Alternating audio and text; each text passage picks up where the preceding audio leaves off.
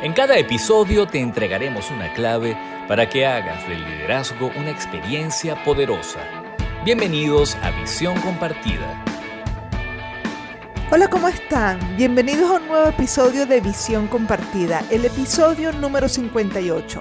Si eres nuevo escuchando este podcast, pues te invito a que escuches los episodios anteriores porque vas a aprender mucho de psicología y liderazgo. Y si eres una persona que tiene personal a su cargo o equipos, estás gerenciando, pues esta información te puede ser de muchísima utilidad. Y si no, compártelo con las personas que consideras que pueden aprender sobre liderazgo y que les puede ser muy útil esta información en su desempeño actual. Bueno, soy Lucía Galote y el tema de hoy es 12 recomendaciones para alinear a los equipos. La semana pasada en el episodio 57 les hablé sobre e, los equipos desalineados y les di algunas claves, 10 claves, 10 indicadores para detectar si tu equipo está desalineado o no. También te decía que es natural eh, que en el camino de convertirse en equipo de altos desempeños, pasar por etapas de fracasos y fallas y que lo que llamamos eh, desalineación es justamente esas etapas donde el, equipo se siente inseguro, se siente que está fallando, que no logra los objetivos y, que bueno, hay indicadores que dicen, bueno, el equipo está en esta etapa y requiere que el líder haga cosas para eh, ayudarlos a salir de esa etapa. Entonces, la semana pasada vimos los indicadores de si el equipo está o no en una etapa de desalineación. En este episodio vamos a ver las recomendaciones para el líder para que pueda alinear a los, al equipo o a los equipos que pueda estar eh, gerenciando. 12 recomendaciones. Si quieres aprender más sobre este tema de equipos, te recomiendo el episodio 17, equipos motivados trabajando en forma, de forma remota. El episodio 35, el placer de trabajar en un equipo de alto desempeño el episodio 57, 10 indicadores de que un equipo está desalineado. Y bueno, y el de hoy que son las recomendaciones de qué hacer para que el equipo se alinee. Antes de comenzar te quiero hablar de LeaderLab. Si tú estás buscando mejores resultados tanto en tu vida profesional como personal o si quieres pertenecer a un espacio en el que puedas compartir tus experiencias y aprender de otras personas, te invito a LeaderLab. Nosotros aquí estamos transformando la manera tradicional de ejercer el liderazgo. Sabemos por muchísimos años de experiencia lo complejo que es fortalecer los negocios, lograr resultados, crear ambientes productivos, desarrollar equipos de trabajo autónomos e innovadores, administrar tu tiempo y llevar además una vida plena equilibrando todos tus proyectos. Por eso hemos roto los esquemas tradicionales y lo hacemos diferente porque combinamos estrategias de liderazgo, psicología, coaching ontológico y principios de conciencia para transformar el liderazgo tradicional en un liderazgo transpersonal transformador. Y esto significa líderes conscientes, ágiles, innovadores y que generan resultados excepcionales. Nosotros estamos convencidos de que esto es lo que necesitan las empresas y los líderes hoy en día. Tenemos muchos años acompañando a líderes que son nuestra mejor carta de presentación y evidencia de que nuestra metodología funciona en diferentes formatos, como el hub de líderes exclusivos para las organizaciones o la comunidad de líderes, que nos reunimos todos los miércoles a las 6 de la tarde hora de Miami, Venezuela, en diferentísimos formatos. Hacemos cineforo, hacemos una masterclass con un invitado especial, hacemos mentoría de grupo y hacemos otra sesión que son estrategias exitosas de networking. También tenemos la consultoría empresarial, cursos o mentorías personalizadas, sesiones de coaching. Así que ve a nuestra página www.liderlab.org o síguenos en nuestras redes sociales, arroba somos LeaderLab, tanto en Instagram como en LinkedIn.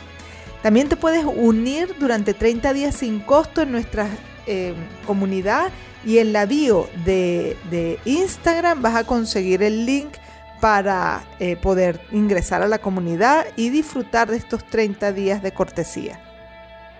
Para comenzar ya con el tema, los equipos alineados están fortalecidos tanto en las relaciones de confianza entre los miembros del equipo e incluso con personas fuera del equipo, pero que son aliados en, el logro de los objetivos, en la tarea, en, en el logro de resultados y en la sensación de entusiasmo y motivación por pertenecer al equipo y por los resultados que se logran.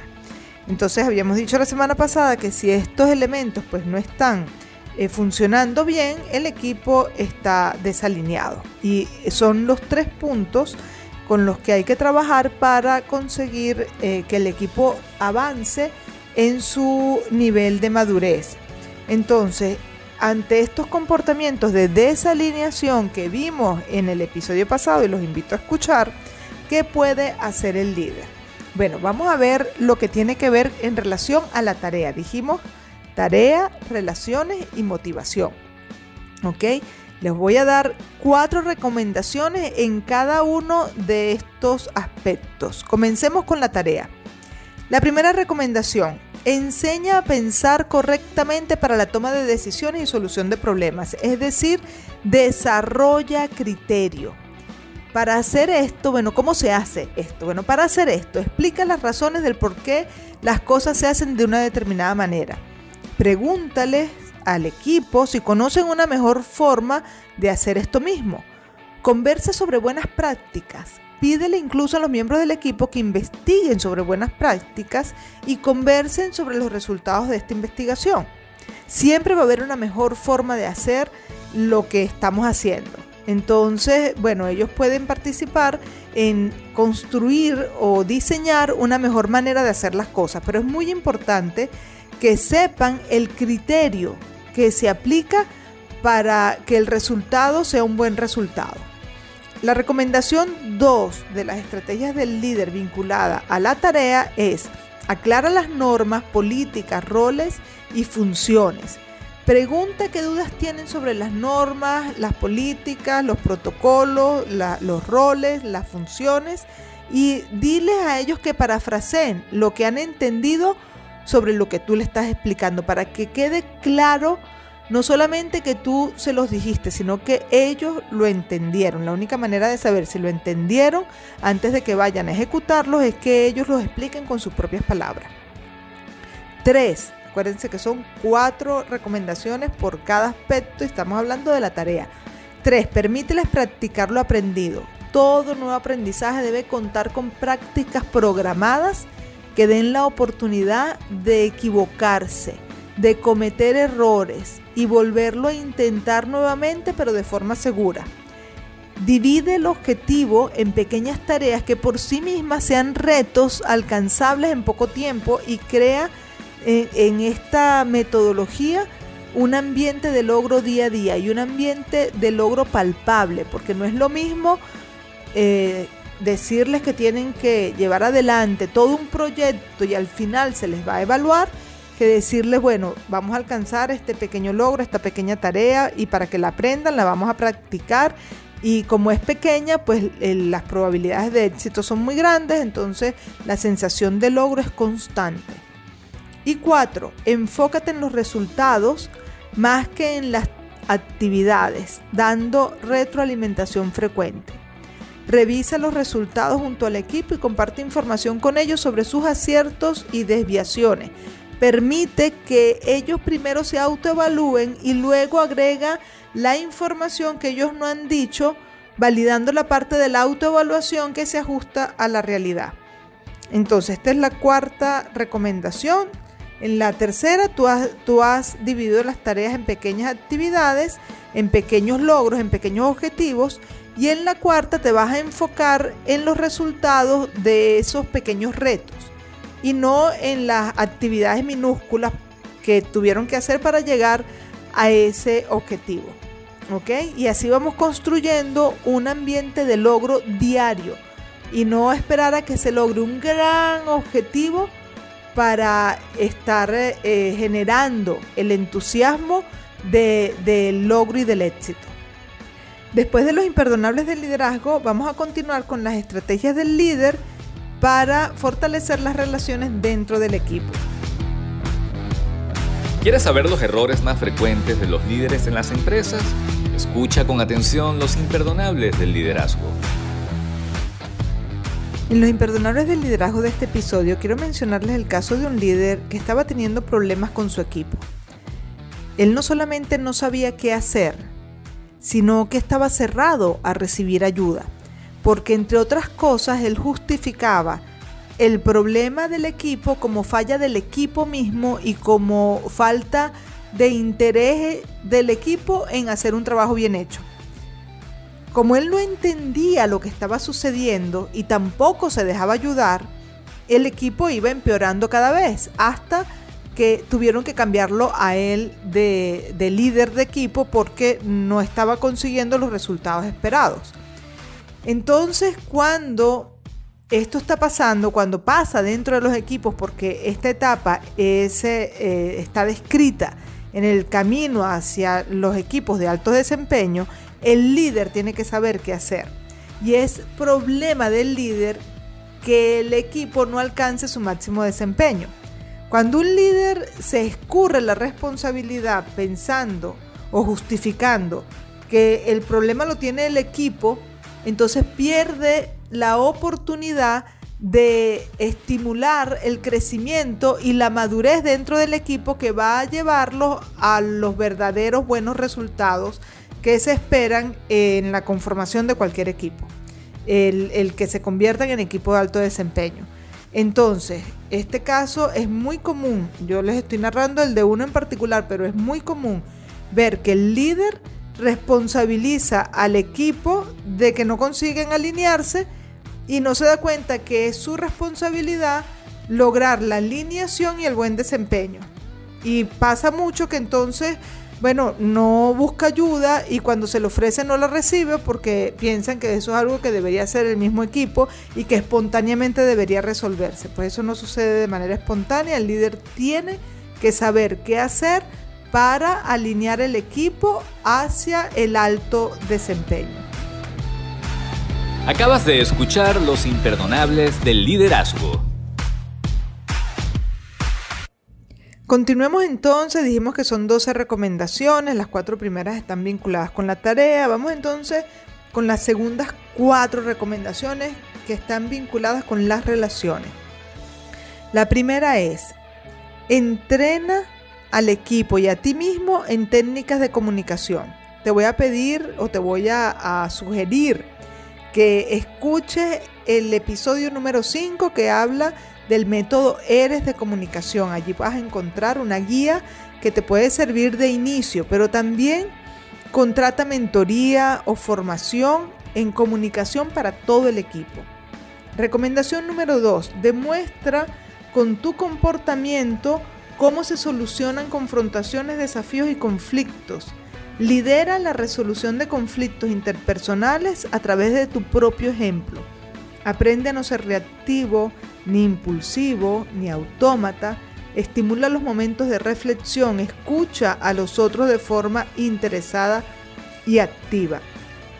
Hemos visto muchísimas veces en las organizaciones que con frecuencia el líder es la, fuente de conflicto más importante dentro del equipo y que muchas veces no solo no sabe cómo corregir o cómo resolver los conflictos interpersonales, sino que como lo acabo de decir, es quien incentiva que sucedan conflictos. Entonces, mírate, autoevalúate y revisa cómo estás tú enfrentando los conflictos interpersonales que suceden dentro del equipo y si no lo estás haciendo correctamente, si no eres un buen ejemplo de esto, pues es bueno que aprendas cómo se hace correctamente.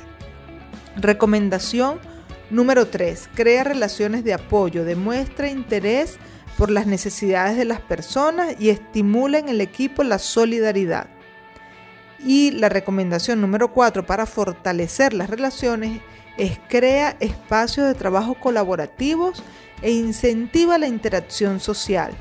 Crea el hábito de la ayuda y de la cooperación entre los miembros del equipo y con otros equipos. Ustedes dirán, bueno, ¿qué tiene de diferente la recomendación 3 de la 4? Bueno, la 3 tiene que ver con interesarse en las necesidades personales de los miembros del equipo y ayudarse unos a otros de manera solidaria. Y la cuatro tiene que ver con la cooperación en la realización del trabajo, no solamente dentro del equipo, sino incluso con los aliados o los otros equipos que están vinculados en el proyecto, en el logro del proyecto final. Bueno, después de los aciertos del liderazgo, continuamos con las últimas cuatro recomendaciones vinculadas a la motivación. La actitud correcta en el líder produce resultados excelentes. A continuación, los aciertos del liderazgo. Los aciertos del liderazgo, actualmente tenemos un caso de una organización que frente a los desafíos de la integración de un equipo importante dentro de la empresa, nos llamaron para, justamente no quieren tener bajas dentro del equipo porque pasa mucho que en estas etapas de desalineación hay personas que se van, personas que terminan saliendo del equipo y a veces se trata de talentos que se requieren para eh, tener un buen desempeño al final. Entonces, justamente esta, esta empresa que está viendo que uno de sus proyectos está eh, fallando porque el equipo no logra alinearse, nos llamaron para trabajar de manos del líder para conseguir la alineación. Y ha sido muy satisfactorio porque este líder está muy comprometido con que el equipo tenga éxito y además muy comprometido con la consultoría. Es una persona que eh, se ha venido empoderando a través del trabajo que hemos hecho en conjunto y los efectos positivos se están viendo ya en los resultados que el equipo está comenzando a conseguir. Entonces, bueno, es muy satisfactorio y la verdad que un grandísimo acierto poderle extender ayuda a los líderes cuando el equipo está pasando por este tipo de dificultad, pero también es muy satisfactorio adicionalmente y como un plus la actitud positiva del líder eh, para recibir ayuda y para acompañar de manera eh, dinámica, la consultoría. Acabas de escuchar los aciertos del liderazgo. Ya estamos llegando al final de este episodio 58, espero que te esté gustando, que te esté siendo útil.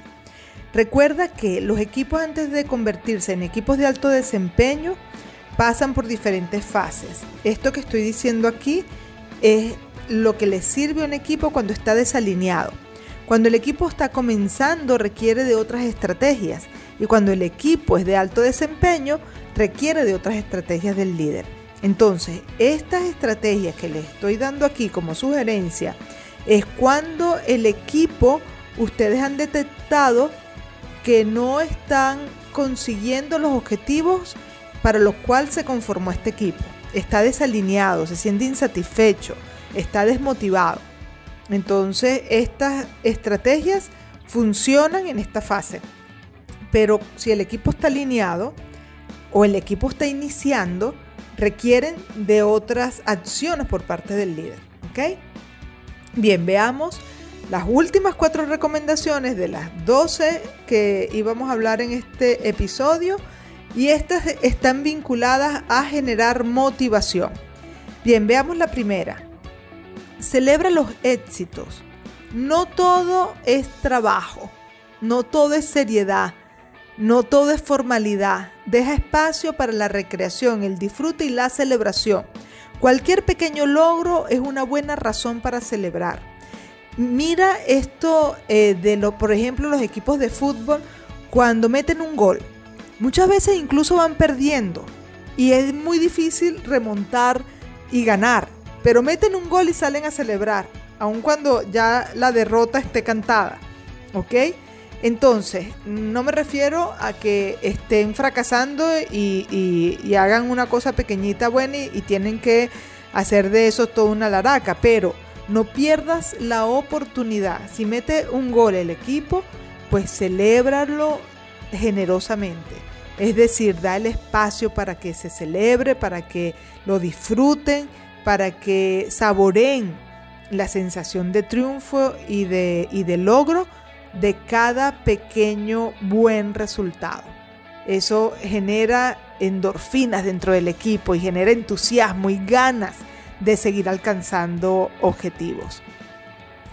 La recomendación número dos, estimula la participación en el liderazgo, pero como estamos en una etapa de desalineación, que es una de las etapas iniciales, necesitan supervisión y asesoría estrecha. Esto no es igual cuando el equipo ya está en una etapa de alto desempeño, pero en esta etapa sí, sí necesitan supervisión y asesoría estrecha en esto de eh, rotarse el liderazgo, de estimular la participación en el liderazgo.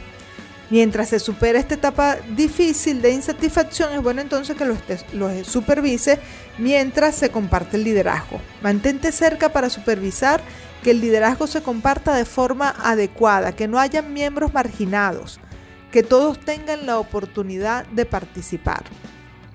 La recomendación número 3, cuando las personas hagan su trabajo bien, proporciona retroalimentación positiva al equipo como un todo en esta etapa probablemente todavía la sensación de equipo no está fortalecida, por lo tanto, la retroalimentación tiene que darse eh, al equipo como si fuera una, una sola entidad para ir creando la identidad de equipo.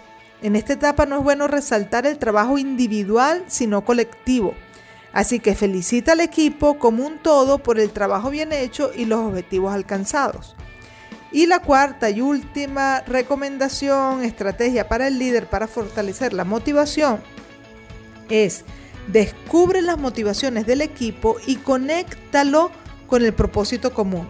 Pregúntale al equipo qué es lo que más le entusiasma, cuál sienten que es su propósito personal y consigue la conexión entre el propósito personal de los miembros del equipo junto con el propósito colectivo, con el propósito del equipo, resaltando el papel clave que cada miembro tiene dentro del mismo. Bueno, con esto hemos terminado de estas 12 recomendaciones, estrategias para el líder para fortalecer el logro de los objetivos, las relaciones y la motivación dentro del equipo y facilitar la alineación y el logro o el, alcanzar ser un equipo de alto desempeño. Si te gustó este episodio, ponle like, compártelo, coméntalo. Recuerda escuchar los episodios anteriores si estás llegando nuevo a este podcast. Ya este es el número 58, hay 57 episodios anteriores y bueno, estamos seguros de que vas a encontrar contenido de valor para tu rol de líder eh, en la organización o para tu desarrollo personal. Desde ya estás súper invitado para el próximo episodio. Recuerda seguirnos en nuestras redes sociales, arroba somos Leaderlab, en mi red social, arroba Lucy Galota. Y desde ya, bueno, te esperamos en el episodio número 59. Que estés muy bien. Chao, chao.